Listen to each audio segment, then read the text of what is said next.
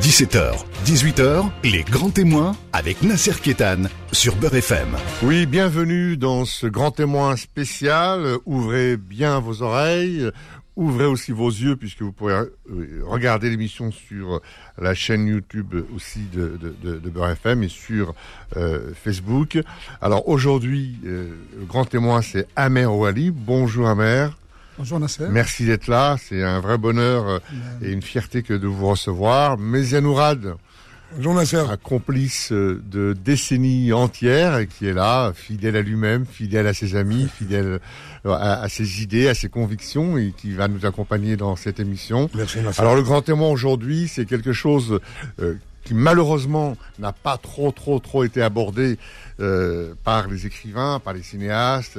Euh, c'est comme si c'était un peu un, voile pudique qui avait été jeté sur cette période. C'est ce qu'on appelle la décennie sanglante, de façon un peu pudique. La décennie sanglante, on ne sait pas pourquoi, on ne sait pas comment. Euh, des centaines de milliers de morts. alors il y a des chiffres contradictoires. Amérondi, il y en a qui disent 70 000, d'autres 100 000, et puis d'autres 700 000. Non, non, les chiffres les plus fantaisistes. Le chiffre, attends, le chiffre qui a été c'est 200 000. 200 000. Mais Zenourad qui dit mieux, Amer Wali? Non, mais le chiffre de 200 000 n'est pas vrai. Il n'a jamais été. Alors, il a été annoncé par des ONG, lancé comme ça à la cantonade lors du meeting. Non. Bouteflika a annoncé le chiffre de 100 000. Euh, pareil, à la cantonade. D'ailleurs, il a été recadré à ce moment-là par les dirigeants de l'armée. Alors, le chiffre officiel qui a été retenu, c'est celui de 60 000 morts. Je parle bien de morts. Parce qu'il y a des dizaines de milliers de blessés, il y a des orphelins, il y a des veuves et tout ça. Donc les victimes, d'une manière générale, oui, ça dépasse les 200 000 morts. Peut-être même ça atteint un million de morts. Si on devait compter les victimes, les, blessés, les, blessés, les veuves, les orphelins, on, tout ça. On parle d'un million d'orphelins, c'est vrai ça? Euh, je, dis oui, c'est ce que je dis. Je dis c'est possible. Un million de victimes, d'une manière générale, c'est possible. Mais les morts, alors je vais vous dire, moi pendant cette décennie, tous les jours, on avait je, donc je suis un, un comptage, un décompte? Je suis journaliste à l'AFP. J'étais journaliste à l'AFP. On avait un tableau au bureau. À chaque fois qu'un mort était annoncé, officiellement, par la presse ou par nos propres informations, on notait. On avait un tableau en trois catégories forces de sécurité, donc police, armée, gendarmerie, civil, islamiste. On notait à chaque fois qu'il y avait un mort, on le notait jusqu'au moment où je suis parti d'Algérie. Moi, je suis parti en 2002. Mais l'annonce de ce mort, qui, qui, de ce ou de ces morts, qui le faisait? Alors, la source. La source, ben, c'est ce que je, c'est ce que je dis. Soit par les sources officielles, donc le ministère de l'Intérieur, via la PS ou via la télévision. Les islamistes eux-mêmes, quand ils avaient leur perte, ils faisaient des communiqués. Et parfois, la presse, de manière tout à fait euh, indépendante, quand elle avait connaissance d'un certain nombre de massacres, elle en parlait. Je me souviens particulièrement, et moi à l'AFP, plusieurs fois j'ai annoncé des massacres avant qu'ils soient annoncés officiellement. Je vais citer le cas de Bendalha. je suis le premier à avoir annoncé le massacre de Bendalha. La première information qu'on avait faite à l'époque, c'était au moins 200 morts. Bendalha, on, on, a tous en tête cette image incroyable, cette Madone qui a fait le tour du monde, cette Algérienne, cette femme qui a fait c'est une, image incroyable. Absolument. Donc, j'avais. C'est Hossein qui l'a. C'est mon collègue, mon collègue ouais. Zawrar, euh, que je salue si jamais il nous écoute. C'est Hossein qui a réalisé cette photo.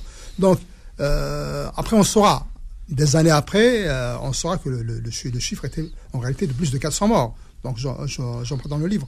Évidemment, à ce moment-là, quand il y avait de gros massacres, le régime avait intérêt à minimiser les pertes. Ah, les c'est ah, bien sûr, bien sûr, parce que le, euh, parce que le régime à chaque fois qu'il y avait un massacre, en réalité, ça démontrait son incapacité à protéger la population. Et ça, c'était la terreur du régime. Et, puis pour les, et puis pour les islamistes, c'était leur manière de démontrer que justement ce régime n'est pas capable de protéger la population. Donc voilà, on, va vous massacrer. Venez avec nous, sinon on va continuer à vous massacrer. Donc, alors, est-ce qu'on peut dire que c'était une guerre civile? Est-ce que c'est une guerre civile? Alors, guerre civile, il n'y avait pas deux camps opposés. C'est-à-dire opposés par une ligne idéologique, une ligne politique. C'est ça une guerre civile. Là, il n'y avait pas deux camps opposés. Il y avait deux projets de société qui étaient opposés. Alors, il y a le projet islamiste et il y a le projet progressiste. Alors, il se trouve que le projet progressiste, à ce moment-là, recoupait ou correspondait à celui qui était défendu par en tout cas une partie de l'armée.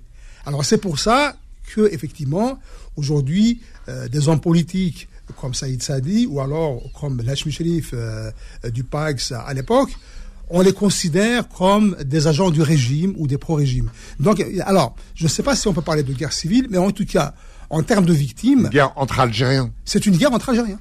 Et c'était des Algériens qui allaient voir d'autres Algériens en lui disant tu n'es pas assez algérien, c'est-à-dire que tu n'es pas assez musulman, tu n'es pas assez islamiste, euh, tu dois manger par terre, tu dois euh, euh, mettre ta femme au sixième étage dans, dans, dans une chambre fermée à bah, triple tour. C'était c'était c'était ça quoi. C'était des gens qui, se, qui, qui, qui voulaient qui avaient un projet qui était inouï quand même. Tout à fait, tout à fait. Et, et pour dire justement c'était pas vrai, c'était pas la guerre civile en sens classique, c'est que dans une même famille, on s'entretuait. Je cite des exemples de gamins qui ont tué leur père, qui ont tué leur mère, de frères qui sont tués, de mamans qui étaient obligées de jouer euh, les casques bleus à l'intérieur même du foyer, parce qu'elle avait un fils policier, un fils qui était dans le groupe armé. On a tous été comme ça. Moi-même dans ma famille, j'avais la famille euh, policier, euh, des fils, etc. C'était, ça a été une période euh, horrible et qui n'a pas été, euh, on n'a pas eu d'analyse, on n'a pas eu de réconciliation. Euh, c'est pas comme en Afrique du Sud où, Nelson Mandela a eu le courage de mettre ça sur la table. il y a eu carrément une amnistie, une amnistie, amnésie, amnésie, amnésie. Parce que, en fait, c'est quoi 92 92, nous étions à 30 ans de l'indépendance. On devait célébrer le trentenaire de l'indépendance. C'est symboliquement, c'est important. Et 30 ans après l'indépendance, le pays sombre dans cette terrible euh, tragédie. Comment on en est arrivé là? C'est la faute à qui? C'est la faute du régime. Alors justement, on, dit que, on, va revenir au Front islamique du salut, au fils, on dit que le fils, c'est le fils du FLN. C'est-à-dire que le FLN a fabriqué le fils. Oui. C'est vrai ça? Euh, Tout à fait. le, le fils est né de l'échec du FLN. C'est, alors, Évidemment, le FLN ne reconnaît pas sa responsabilité. Il dit qu'elle a servi d'instrument pour le pouvoir, mais que lui-même n'a pas dirigé le pouvoir. Mais en tout cas, c'est la gestion du parti unique qui a fini par produire le fils. Alors vous savez, ce, vous savez ce qu'on dit? Abassi Madani, quand, quand il monte ses manifestations, etc., il dit, il y a eu l'émir Abdelkader, il y a eu 54, en 54, les Moudjahids ont fait le, le travail, Malheureusement, en 62, un nouveau pouvoir colonial est arrivé, donc un, pouvoir colonial de l'intérieur, avec euh, Bouteflika, euh, avec euh, avec Ben Bella, avec Boumedienne, etc. Hein, je les mets tous dans la, dans la même barque. Donc un nouveau pouvoir colonial. Et nous, nous sommes là, nous le fils, nous sommes là pour parachever la guerre de libération nationale qui, qui est qui, qui, qui, qui, est née en, en, en 54. Euh, et donc là-dessus, là, il a, ils, sont arrivés à mobiliser les foules là-dessus. Le problème. Attends, mais attends, j'aimerais bien qu'Amar euh, réponde là-dessus. Ah bah c'est exactement le terme employé par les dirigeants du FIS. C'est nous sommes là pour parachever l'indépendance. 62 n'a été qu'une étape dans le processus de libération. Le processus de libération sera parachevé quand on aura instauré, instauré le régime, l'État islamique en Algérie. L'État islamique. L'État islamique en Algérie. C'est absolument, c'est absolument ce qu'il disait. Une théocratie comme on voit aujourd'hui en Afghanistan, en euh, Iran, etc. C'était leur idée, de toutes les manières. C'était leur idée. Euh, alors, dans, dans, dans, dans mon livre, je cite un document qui était exposé à, entre les deux tours de l'élection, de l'élection, des élections de 91, entre les deux tours. Donc, le fils avait afficher euh, son programme, c'est exactement ce que nous voyons en Afghanistan aujourd'hui. C'est exactement couper la main, couper la langue, euh, les tribunaux populaires, à l'échelle euh, des communes. C'est-à-dire que les gens, on n'avait pas besoin de justice.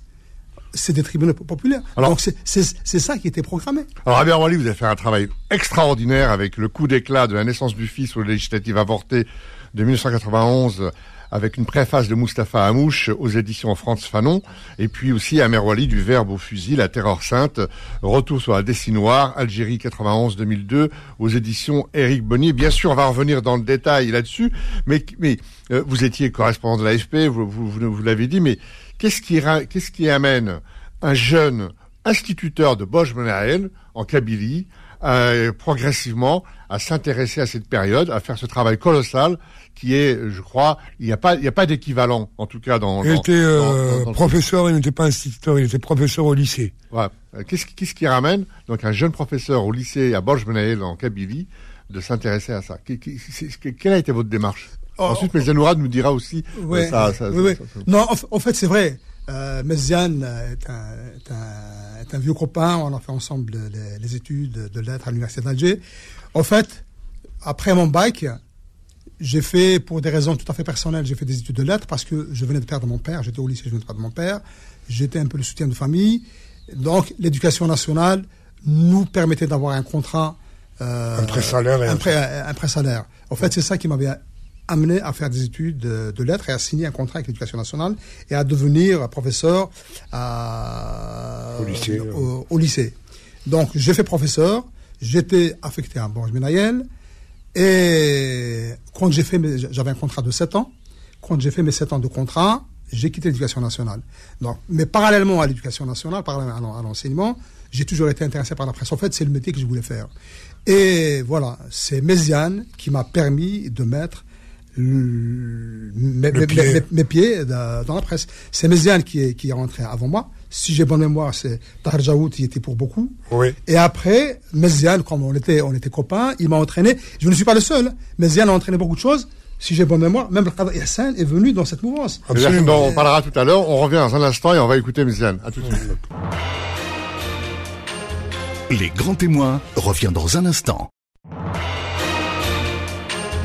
17h, 18h, les grands témoins avec Nasser Kétan sur Beurre FM. Oui, avec toujours Amer Wali et Méziane Ourad. Alors, Méziane, euh, donc, euh, bien connu euh, dans le Camer, et, et ce jeune professeur qui, qui ensuite euh, est devenu, euh, Ouais, ouais. euh, est devenu euh, journaliste par ton truchement, entre autres, et celui de Tarjaout. Oui, le- euh, moi, ce qui est, son itinéraire, si, si tu veux, je le, euh, je le connais bien et puis il m'a, toujours marqué son itinéraire. Parce que moi, quand je l'ai connu, il avait 18 ans. Il venait d'avoir son bac, il venait de perdre euh, son père, je crois. Euh, et il est arrivé de Haït Saada, du côté de Tassab Soumoun, et, il, arrive à la fac centrale. On était dans une annexe de la fac centrale en Marassim. Déjà, ce qui m'a frappé le plus, d'abord, il était très beau. Hein, était très beau, avec des yeux clairs, machin. euh, euh, euh, il parlait un français d'une correction incroyable pour, pour un jeune de son âge. quoi. J'avais 50 plus que lui, ou que- quelque chose comme ça. Et puis, on s'est retrouvés dans le même groupe de TD à la fac.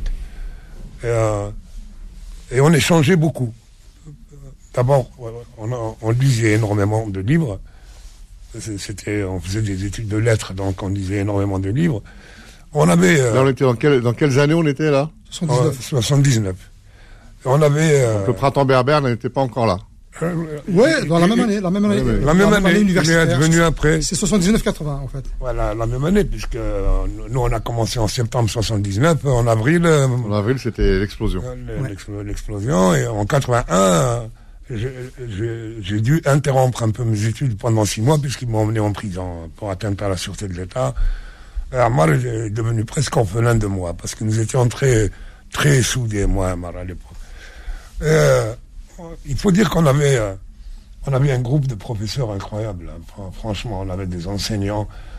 Euh, je sais pas, moi, je pense à Dalila Morfi, euh, Christian euh, Majid Ali Bouachar, euh, Yidles- Sherif Ibn Abd Sadouk, moi j'adore. Sherif, Ibn. Absidour, Mourad Yeles, oui. Mourad Yeles, euh, voilà, Euh, Guy Fèvre. euh, Guy Fèvre, et- bon. et Janine. Janine, etc. Ouais. On avait, on avait un, un- groupe euh, pédagogique ex- extraordinaire qui nous a euh, permis de... Bill Fares après. Nabil Fares, oui, qui nous a, c'est des, des professeurs qui nous ont permis euh, d'affiner notre euh, euh, Notre jugement, l'esprit critique. l'esprit critique, la etc., culture. d'a- d'apprendre, d'a- d'apprendre vraiment. On avait une équipe pédagogique incroyable, hein, franchement. Et puis il y avait, il y avait un petit air de démocratie même dans l'institut, euh, dans, dans le, à l'IELE, à l'Institut des langues étrangères. Euh, on échangeait avec les profs, euh, on, on était même associés aux décisions pédagogiques. le- je me souviens d'Abdelrahman Arab, qui était, euh, qui était recteur, directeur de l'Institut. c'est un écrivain. il, y avait, il y avait plein, plein, de gens. Donc, Amar, Amar ce qui m'avait frappé chez lui, dès les premiers jours de, de, notre, de notre parcours à, la fac de lettres, il était d'une timidité maladive. Il était toujours comme ça dans son coin, mais, mais bossait, il bossait, il lisait, il bossait. Et puis il avait en bandoulière, il avait tout est Mglat, tout chez les Freddam, tout euh, la Senaoui, tout euh, Matoub, on, on, tous les sages, quoi. Les ah, sages, ah, euh, ah, les sages kabyles. Ah ouais, parce que c'est vrai qu'on allait euh, de la fac, on allait au resto en chantant tous les deux. Ah, tous les en deux. chantant Etmaguillat, en chantant Marato. Oui, euh, de la fac à, au restaurant Améroche, à boulevard Améroche. Ouais, puis c'était le début de la chanson kabyle engagée, bah, avec ouais. Tachemlé, avec Kateb Yassine, avec Idir, avec Farhat. Donc c'était euh, Igouder, ouais, c'était tout ça. Absolument. D'ailleurs, euh, d'ailleurs, euh, un, jour, bah, déjà moi, j'étais dans le groupe de Bza, donc il était toujours avec nous. Euh, Alors de Bza, c'est le théâtre, hein Théâtre, chanson. Théâtre, chanson. Théâtre, chanson, en arabe, en kabyle. Et puis, euh, j'étais très proche de Katb donc euh, je l'ai emmené voir Katb. Il, il, est devenu copain avec Katb tu vois. Ah, c'est ah, difficile de pas être copain avec Katb. Hein. Non, mais ça, c'est un souvenir magnifique. Quand on arrive, Katb Yassine, c'est un, un, monument. C'est un monument. On est reçu chez lui. Alors déjà, déjà, je suis stupéfait de découvrir que Kateb Yassine vit dans un petit deux pièces. 40, 40 mètres carrés. Spartiate. Et puis je me souviens très bien, il nous avait accueilli avec une, assiette de figue sèche. Il nous a dit, m'a dit, allez, mange ça, c'est très bon. Tu vois. Voilà, donc on a échangé un petit peu, et puis il, s'est retiré dans sa pièce, il nous a laissé. Je me souviens, après, le soir, on avait bavardé très tard et tout, on avait dormi chez lui. c'est magnifique. Et après, euh, après donc, euh, avec Amal, euh, si tu veux, au départ, on n'imaginait pas encore notre avenir. nous, on était là pour faire... Euh, Comme tous les gamins. tous les gamins à 16, 17, 18 ans. Euh, nous, on voulait, on voulait, on voulait devenir enseignant. Il a, il a d'ailleurs assez bien expliqué la chose parce qu'on avait un pré-salaire. C'est-à-dire que, en étant étudiant, on gagnait 2400 dinars à peu près. C'était énorme. C'était le Pérou. C'était énorme. On était tout le temps, on allait, on allait manger dans des restos, on était avec. Euh, après, on a commencé autour de, nous. Il y avait plein de copines, plein de copains, etc. On est devenu une bande, quoi. On est devenu une bande. Et puis, le, printemps berbère est advenu. Donc, on, s'est totalement engagé dans le printemps berbère. Euh, mobilisation, euh, de, débat, euh, meeting, euh, machin, manifestation, bagarre avec les flics, bagarre avec les arabisants, bagarre avec les islamistes, bagarre avec... Euh, et ça nous a soudés. Ça, ça, ça, a créé, ça a créé une, espèce de grande famille, où, plusieurs familles euh, euh, à coquiner les uns avec les autres. Et, et donc, ça, a donné, ça nous a donné aussi ce, ce, désir incroyable de nous exprimer euh, publiquement. Il fallait qu'on fasse quelque chose. il y avait Fiat Lux à l'époque, euh, le journal d'Azibao à la fac, qu'on écrivait sur les murs. Euh, c'est deux amis qui le faisaient, le Mihdad de la Pitif, Bouneb. Les deux, principalement c'est eux qui faisaient ça, c'est un journal mural, qui était lu, mais alors incroyablement tu avais 4000 personnes qui lisaient ce journal sur, sur les murs de la fac d'Alger. Mais après, euh, moi j'ai voulu transposer ça. Euh, enfin, moi personnellement, je me suis dit, il faut absolument que j'intègre euh, un, journal. le, plus grand journal de l'époque, c'était la Directualité. Et comme à la fac. Tahar Jaoud était déjà dans la Directualité. Bien sûr, Tahar Jaoud, Jahad. Abdelkrim Jahad. Oui. Bah, il y avait toute l'équipe de la Directualité, mais c'était des gens qui étaient des journalistes professionnels, mais qui s'intéressaient au printemps berbère. Donc, ils, venaient nous voir à la fac. Surtout Tarjaout, Ben Mohamed, etc. Et donc, euh, euh, après, ben, j'ai dit à Tar, euh, moi j'écrivais un peu de poésie, tu vois. Je lui ai montré les, poèmes que je faisais bah, bah, pour qu'il me donne des conseils, pour qu'il me dise est-ce que est-ce que j'étais sur la bonne voie ou pas la bonne voie, etc. À ce moment-là, Hammer, tu, tu, étais toujours professeur ou tu avais déjà intégré euh, le journalisme? Non, là, non, non, là, il est en train de parler de la période où on était à la fac. Oui, la période où Berbère. Alors, il faut juste distinguer que Mzéan était un leader. Et Mzéan avait du charisme. Que moi, le petit timide, que, enfin, le grand timide que j'étais, moi, j'étais pas, j'étais pas en première ligne. Hein. Alors, j'étais militant de base quand on allait. Euh, ouais, distribuer des tracts. Quand, distribuer des tracts, quand il fallait. Quand on avait. on écrivait les, les, banderoles. On écrivait les banderoles et tout ça. C'est extrêmement intéressant cette période. Pourquoi? Parce qu'il y a un écosystème là qui s'installe entre un pouvoir euh, qui, qui, qui est loin d'être démocratique, il y a un, État euh, central qui est en porte-à-faux avec sa société civile, euh, son milieu estudiantin, et, donc il faut faire la liaison avec avec les islamistes. À ce moment-là, à Merwali, on parle des premiers des premiers maquis de Mustafa Ben Bouali, des premiers islamistes. Alors ils arrivent quand ces premiers maquis islamistes? C'était en 81. Alors les premiers maquis islamistes, alors c'est exactement, c'est en 1982. 82, oui. C'est en 1982. Alors, 82, de, manière précise, euh, on n'a pas une date précise, mais le premier maquis islamiste, il a été effectivement monté en 1982. Alors, je rappelle ce qui se passe en 82, c'est une date importante. C'est encore une fois N2, c'est-à-dire les 20 ans de l'indépendance. Il se passe quoi les 20 ans de l'indépendance C'est l'assassinat de notre camarade de fac, Kamel Amzel, qui a été assassiné à l'université de Bernaknoun Hassan al encore une fois, était témoin direct euh, de l'événement. Ça s'est passé à ce moment-là, donc c'est en 82. Donc en 82, Mustafa Bouyali a créé le mouvement islamique armé. Donc les premières attaques islamistes ont été conduites par Mustafa Bouyali. Et notamment aussi, il y avait des attaques sur les femmes. Oui, à l'université, il y avait des attaques sur les femmes. Bien sûr, il y avait les attaques. Euh, on, on, on, gaz, on, jetait l'acide chlorhydrique. exactement. L'acide chlorhydrique. L'acide chlorhydrique, oui, oui. Oui, mais donc Mustafa Bouyali, alors que je rappelle que Mustafa Bouyali, c'est un ancien moujahid et un ancien du FFS. Il a fait partie des premiers. Euh, il a fait partie des premiers euh, militants qui ont adhéré au FFS. Et puis après, alors comme il était partisan d'un État islamique, il a créé le mouvement islamique armé. Donc c'est lui. Alors autour de lui, il y avait à peu près 300 personnes. C'est un réseau euh, familial donc il a créé le premier maquis euh, dans la Métija et l'opération la plus spectaculaire qu'il a, qu'il a menée, c'est un vol d'explosifs à, à Cap et puis cette opération spectaculaire contre la caserne de police de Soma du côté de Blina. Donc ils ont volé beaucoup d'armes. Alors c'est très intéressant parce qu'après on parlera comment il a été euh, comment il a été tué, notamment avec l'histoire de son frère. Mais euh, mais ce qui ce qui m'intéresse c'est à ce moment-là est-ce que c'est euh, je crée une mouvance euh, pour lutter contre un pouvoir dictateur, ou est-ce que c'est une théologie de la libération, ou est-ce que c'est les deux en même temps parce qu'à ce moment-là, il y avait aussi en Amérique du Sud, il y avait des dictatures, etc. Et la chrétienté, les, partis catholiques, etc. Enfin, tout le mouvement religieux euh, a beaucoup travaillé contre Pinochet, contre la dictature en Argentine, au Chili, etc.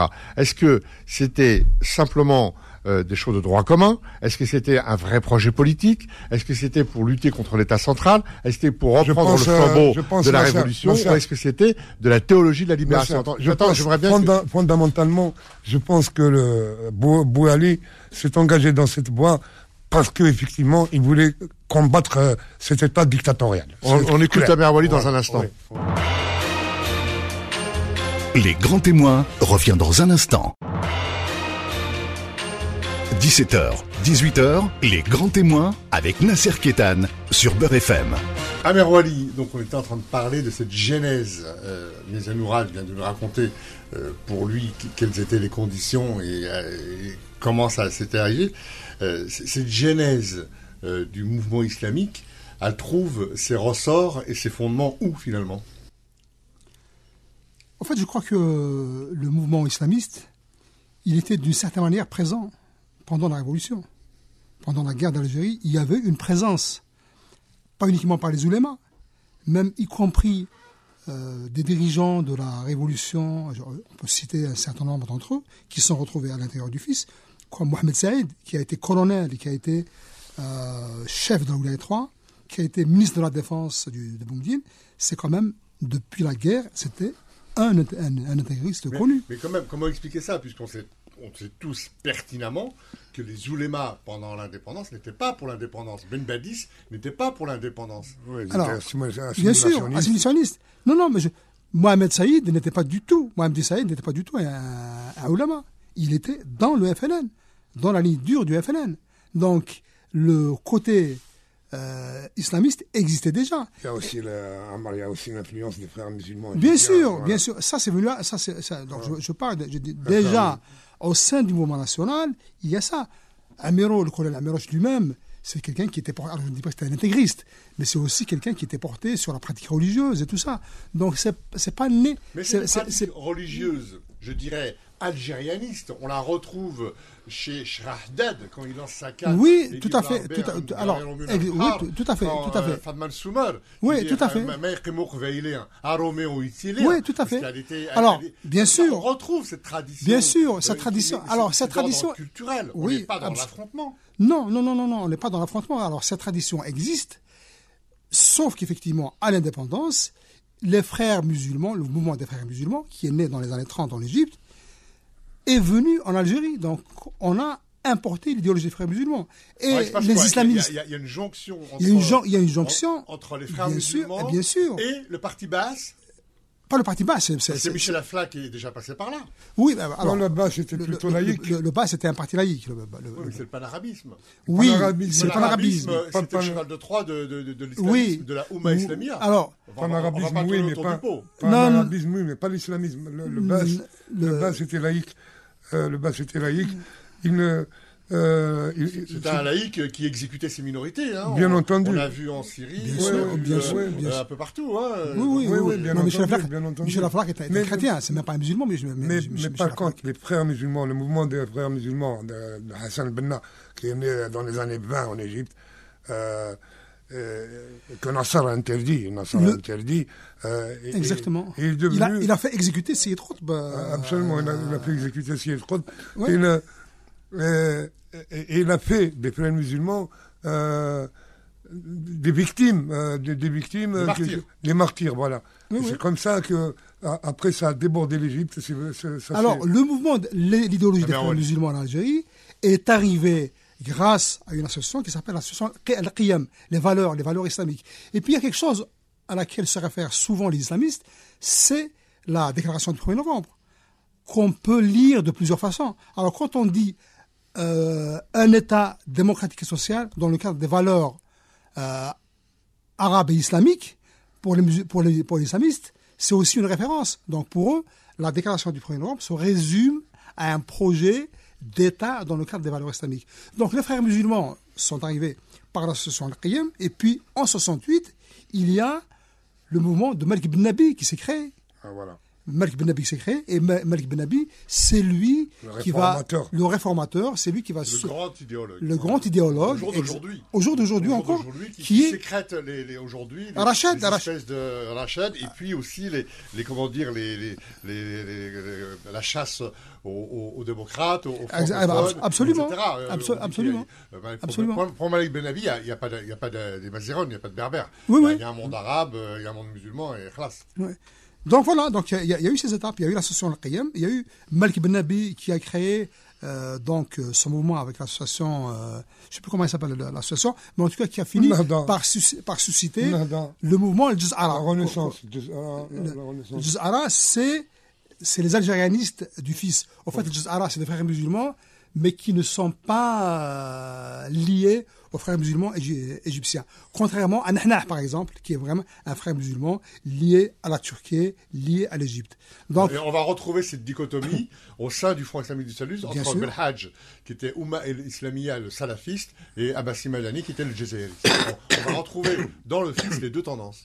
Dans le fils, oui, il y a- il y a- alors, en fait, il y a plusieurs tendances qui sont, qui sont dans le fils. Évidemment, les plus connus, c'est les salafistes. Alors, les salafistes aussi, alors, quand on commence à rentrer dans les détails, les salafistes, c'est aussi plusieurs tendances. C'est ce qu'on appelle en arabe la, salafi, la salafia al-jihadiyya, donc le djihad, qui prend le djihad, la salafia siyasiya, qui est d'accord pour la participation euh, à la, aux luttes politiques, et il y a la, ce qu'on appelle la salafia al-ilmiya, c'est uniquement, c'est du piétisme.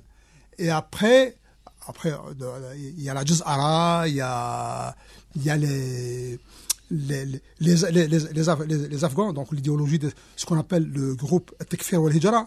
Donc on va prendre une société, on va décider que cette société est impie, il faut la quitter et la reconquérir par la force. Donc il y a plusieurs mouvances euh, au, sein du fils. Une petite question euh, qui, a, qui, a, des allures de digression, mais pas que, parce que euh, vous allez comprendre. Comment expliquer dans, dans cette Algérie dans cette Ifriqiya centrale euh, où l'islam a toujours vécu de façon quasiment euh, euh, entre guillemets sereinement, bon, même s'il y avait des, des bagarres entre les, entre les uns et les autres, les Omeyyades, les Abbassides, etc., les ouais. etc. On connaît tout, tout, toutes les histoires. En Algérie, on a des, on a des soufistes, on a les Rahmaniya, il y a les Tidjaniya, il y a les Aliya. Le soufisme étant une espèce de, de, de, de, de mystique de, pratique. Euh... et puis là-dessus, on rajoute les ribat de, de, de, Tachfin, hein, les, les, ouais. les, les, marabouts, qui était un islam un peu tranquille, un, un, un islam d'intercession. Comment, subitement, sur cet islam de nos parents, de nos ancêtres, qui est un, entre guillemets, encore une fois, un islam tranquille, comment comprendre cette émergence de violence?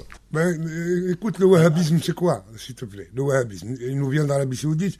Le... Oui, mais le, sur, sur la genèse, comment il arrive en Algérie? C'est ça qui m'intéresse. Non, alors, il ne faut pas oublier que le soufisme était combattu par les ulémas. Les ulémas étaient contre le soufisme.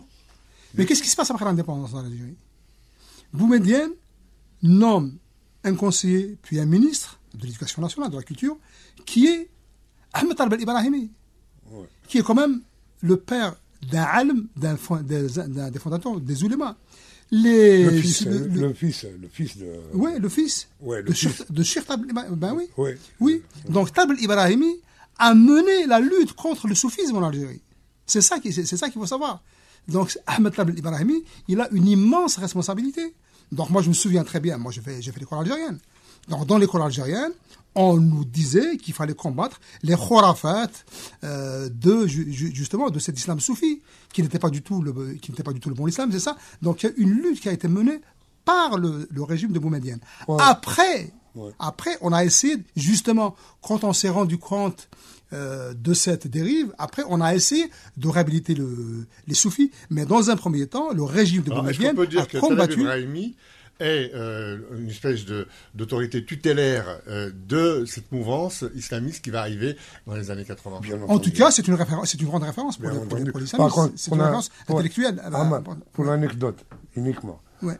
Talb Ibrahimi, qui est venu faire son diplôme de médecin ici à Paris, à la Sorbonne. Tu sais quand est-ce qu'il a mis les pieds en France pour faire ses études supérieures Envoyé par son père, hein, euh, le, le. Euh, que il est arrivé, il est arrivé à Paris. Il était, euh, il s'est retrouvé euh, au, au, bar à la, bras, à la, brasserie Le Départ à Saint-Michel le 1er novembre 1954. Son père lui a dit, excellent. Son, son, père lui a dit, va en France, va faire tes études là-bas parce que l'Algérie va, va, être un peu à 100. Ouais. Et après l'indépendance, il est venu. Et, et, et Taleb raconte quand il a été appelé par Boumedienne pour euh, prendre ses, ses responsabilités, mm.